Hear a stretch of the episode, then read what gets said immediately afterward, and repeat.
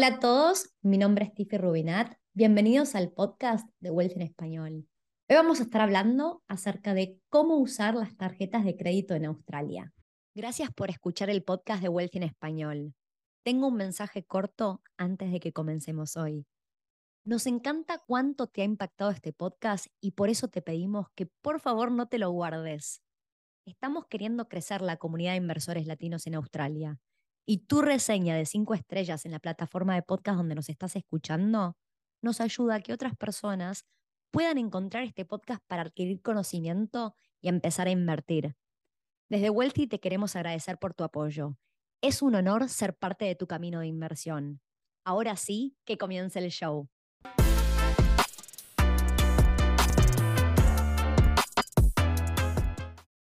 Para el episodio de hoy tenemos como invitado a David, quien se acaba de sumar al equipo de Wealthy recientemente como Client Success Specialist. Bienvenido David, ¿cómo andás? Hola Tiffy, pues realmente emocionado y pues muy feliz de ser parte de este equipo.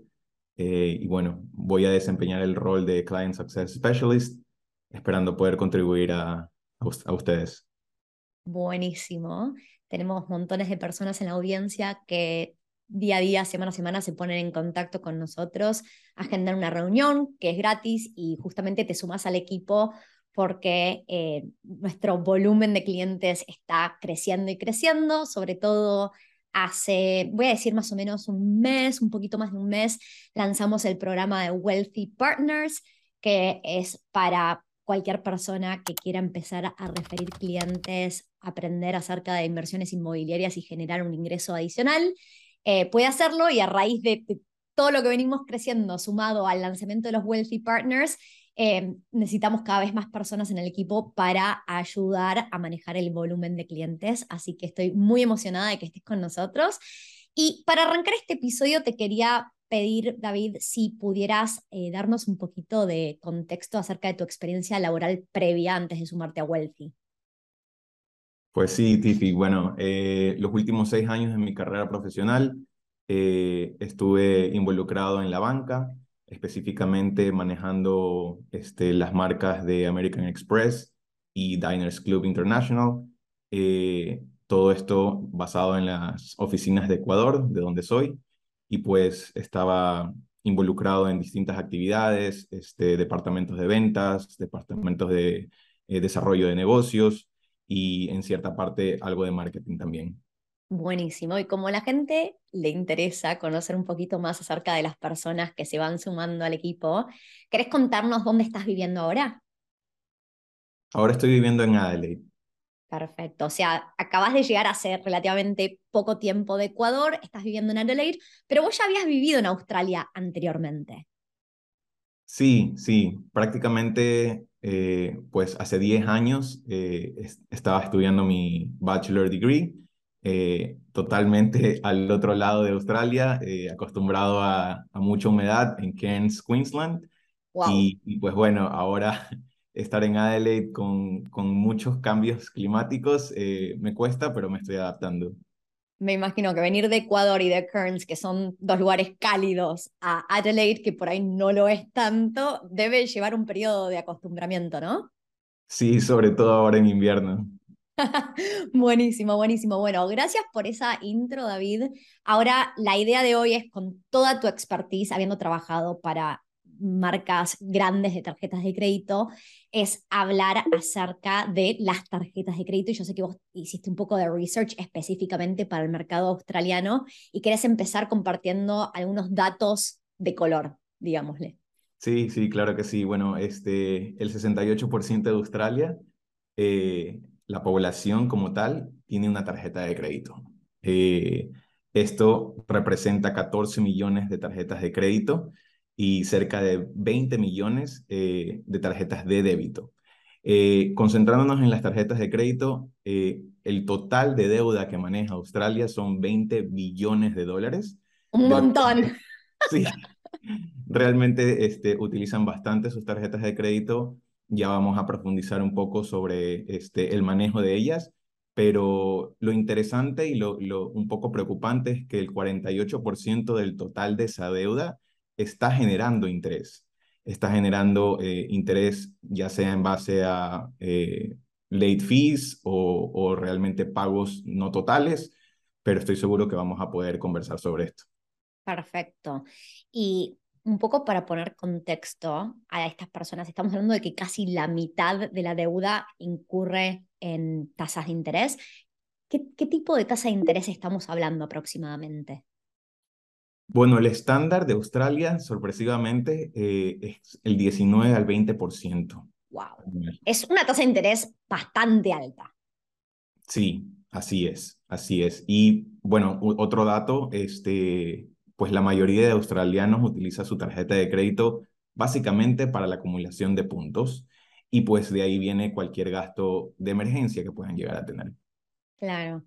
Y mm, hay que tener cuidado porque yo, he sido, eh, en, el, en el pasado, he pensado, sí, abramos una tarjeta por los puntos, y realísticamente termino gastando mucho más dinero que el que me llevaría a ahorrar para esos puntos de todas maneras, con lo cual eh, podemos decir que esto de acumular millas es una gran estrategia de las tarjetas de crédito, donde muy pocas personas terminan disfrutando del beneficio en sí, ¿verdad? Pues sí, eso está también atado a, a, distintos eh, incentivos que te puedan llegar a, mencionar. Pues los bancos obviamente saben lo que hacen, este, tienen toda una estrategia detrás y pues para que tú apliques a su tarjeta de crédito, pues te ofrecen 120 mil millas en tal aerolínea, obviamente con, un, con una meta de, consumo en tantos días. Entonces eso hace que te... Eh, que impulsen obviamente el consumo sabiendo que el, el la tendencia es que no vayas a pagar el 100% y pues ellos terminen ganando, ¿no? Correcto, o sea, las tarjetas de crédito hacen dinero cuando uno no paga en tiempo y forma y por ende tiene que empezar a pagar intereses. Así es. Ok, buenísimo. Entonces, hablemos un poco acerca de deuda buena y deuda mala y cuál es tu opinión en general de las tarjetas de crédito. Bueno, la, la tarjeta de crédito, la deuda es mala definitivamente. Sin embargo, eh, una tarjeta de crédito, tienes que aprender a usarla, tienes que tratarla más bien como una tarjeta de débito.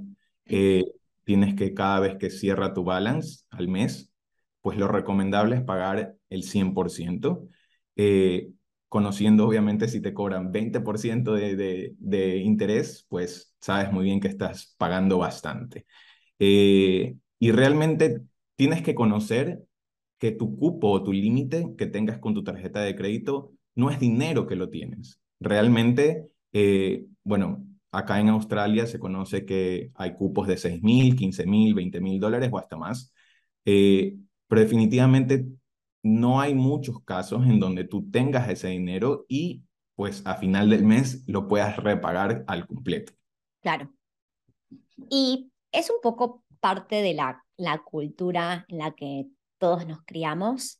Em, hace un tiempo atrás leí un libro que tiraba estadísticas para Estados Unidos, pero después escuché que en Australia en particular las estadísticas son muy similares a las de Estados Unidos, donde casi el 50% de los hogares eh, viven mes a mes. Eso significa que no logran ahorrar, ¿no? Y lo que suele pasar es que llega una emergencia médica en general y no tenemos más de 500 dólares en, de ahorros para salir a cubrir esta emergencia médica. Y así es como la gente empieza a, a, meterse en deudas. Obviamente, si tengo una emergencia médica, no me queda otra que ir a buscar el dinero. Y ahí es cuando empiezo a usar ya sea tarjetas de crédito, préstamos personales o lo que fuera. Y, y es eso, es en el momento que yo empiezo a acumular deuda y en vez de cada vez reducirla, cada vez tengo más deuda y la deuda tiene una tasa de interés tan alta como cercana al 20%, se vuelve un, poco una, una, una, espiral, esa, esa bola de nieve que cada vez se hace más grande y me cuesta cada vez más salirme de la deuda, ¿verdad? Entonces hay que tener mucho cuidado y tener un fondo, en inglés lo llamamos un rainy day fund, es importantísimo realmente. Claro, y más que nada, bueno, todo, todo se alinea a tener un, un, budget, ¿no? Este, estar bastante eh, organizado en ese sentido. Eh, pues déjame decirte también, compartirte más data. Eh, casi siete meses le toma al australiano promedio salir de su deuda de tarjeta de crédito que no paga al 100%. Entonces, como tú lo decías, pues vas cayendo en un hoyo que al final posiblemente no vayas a salir. Claro. Así que la idea de este podcast es dar como abrir un poco los ojos, intentar de ayudar a la gente a que usen las tarjetas de crédito de manera estratégica. Em, yo estoy de acuerdo con vos, David, cuando estamos hablando de deuda de tarjeta de crédito, en la mayoría de los casos es deuda mala. Para mí la deuda mala es aquella deuda que yo contraigo y que no me genera una ganancia. Habiendo dicho esto, puede pasar que alguien esté usando muy estratégicamente la tarjeta de crédito para, de cierta forma, invertir el dinero. Y de vuelta, no voy a profundizar porque hay inversiones mucho más riesgosas que otras, em, pero está bien, hay gente que es muy estratégica y que si cree que ese gasto hace que uno, esa plata que está gastando esté generando más que lo que me cuesta la deuda, entonces se convierte en deuda buena, ¿no? Pero hay que tener cuidado porque una cosa es yo tener la certeza de que puedo repagar esa deuda, no importa qué pase con mi inversión. Y otro tema muy distinto es yo apostar a que la inversión va a ir bien y solo poder devolver o repagar esa deuda si va bien y si no llega a ir bien la inversión, me metí en un problema, ¿no? Entonces hay que tener muchísimo, muchísimo cuidado. Eh, a todo esto no lo dijimos y vamos a hacer el disclaimer del podcast de hoy, es que ni David ni yo estamos dando financial advice. Este podcast, la idea es hablar un poco em, de manera general. Cada caso puede ser muy específico y siempre hay que hablar con alguien que sea experto y pueda darnos financial advice a medida de la situación personal de cada uno, ¿no? Entonces, no estamos dando financial advice. Em, Podemos hablar un poco, em, David, acerca de cuando una de las estrategias que es una estrategia de mucho riesgo, se llama 0% Balance Transfer. ¿Nos puedes contar un poco de qué se trata? Sí, claro. Mira, eh, es, Australia nos sorprende con distintos instrumentos financieros y, y, bueno, uno, uno de estos segmentos es las tarjetas de crédito. Acá es tanto el interés de los bancos captarte como cliente que te ofrecen un servicio que se llama Balance Transfer. El Balance Transfer en palabras cortas, es trasladar tu deuda de un banco hacia el que estás aplicando. ¿Cuál es, cuál es el, el, el premio que te dan? Pues darte 0% de interés por un determinado tiempo para que tú pagues, seas cliente nuevo de ese banco, pero que pagues sin interés la deuda que estás trayendo. Pues suena muy interesante, obviamente hay que, hay que leer el fine print, eh, pero es una estrategia conveniente, pues si es que eres organizado, eh, terminas reduciendo el pago de tus intereses a cero. Eh, estamos hablando que hay bancos que ofrecen un año, dos años, hasta tres años, de que tú puedas pagar toda tu deuda a 0% de interés. Pues no sé, Tiffy, creo que, que tú tienes una experiencia personal. Sí, yo, he hecho, yo he hecho un balance transfer y mm, vamos a hablar de los pros y contras, ¿no? Porque no existe la perfección. En su momento yo tenía el dinero para contraer deuda, pero no quería usarlo. Entonces, primero y principal, a mí no me parecía una transacción riesgosa porque el peor escenario era que podía salir a saldar mi deuda. También tenía el cash. Em, me parece una estrategia muy riesgosa cuando no sé si voy a poder devolver en tiempo y forma o repagar en tiempo y forma esta deuda. Entonces el ejemplo era, yo tenía una tarjeta de crédito con un, em, monto máximo, un tope de deuda que hasta ahora nunca había usado, de 10 mil dólares. Y lo que hice fue salir a hacer un pago de eh, un curso, estaba, estaba adquiriendo educación, de hecho era un curso de cómo invertir en propiedades, así que yo lo consideré una inversión en mi futuro y de hecho ese curso me, generó muchísimo dinero y eh, no quería usar el dinero porque justamente el dinero lo quería usar para comprar propiedades, para el depósito. Entonces eh, decidí pagar 10 mil dólares con esta tarjeta de crédito y abrí una nueva, apliqué a una nueva tarjeta de crédito que me dejaba transferir el 80% del balance de esa deuda de, la tarjeta que yo ya tenía y tener dos años a 0% de tasa de interés. Entonces, básicamente, eh, abrí, contraje la deuda por 10 mil dólares en mi primera tarjeta que ya tenía, abrí esta segunda tarjeta, transferí de esos 10 mil dólares de deuda 8 mil a la nueva tarjeta, con lo cual hubo 2 mil que cuando cerró el balance ese mes fui y los pagué. Todavía no, no, no empecé a pagar intereses de esos 2 mil dólares. Y estos 8 mil dólares, repito, tuve 24 meses a 0% de, de, tasa de interés, con lo cual lo único que hacía había puesto en débito automático de una de mis cuentas para que se pagara el mínimo, pero obviamente terminan los 24 meses. Yo pagué una pequeña parte de esa deuda pagando el mínimo mes a mes, con lo cual a los 24 meses yo tenía que tener el restante del dinero para saldar la deuda. Voy a inventar, ya ni me acuerdo, pero imagínate que, no sé, en, pagando mínimos pagué 1.500, 2.000 dólares de los 8.000 dólares de deuda que tenía, con lo cual tenía que tener los 6.500 dólares que me faltaban pagar en efectivo al final de ese plazo. De vuelta, yo sí me considero una persona bastante organizada, sabía que si iba y usaba ese dinero, en ese tiempo podía ahorrarlo también, o sea, no estaba preocupada, realmente tenía plan A, B y C y nunca me puse en una situación financiera complicada donde al cabo de los 24 meses tuviera que empezar a pagar una tasa de interés alta. ¿Está bien? Riesgos que podemos hablar es que yo adquirí esta deuda y nadie me garantizaba realmente si me iban a dar una nueva tarjeta de crédito. ¿Está bien?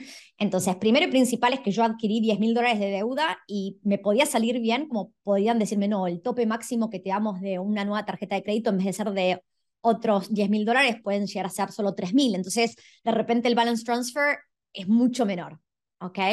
Con lo cual, ese es un riesgo. Segundo tema a considerar es que si yo estoy planificando ir a comprar propiedades, eh, sí o sí la persona correcta para darnos advice es nuestro mortgage broker.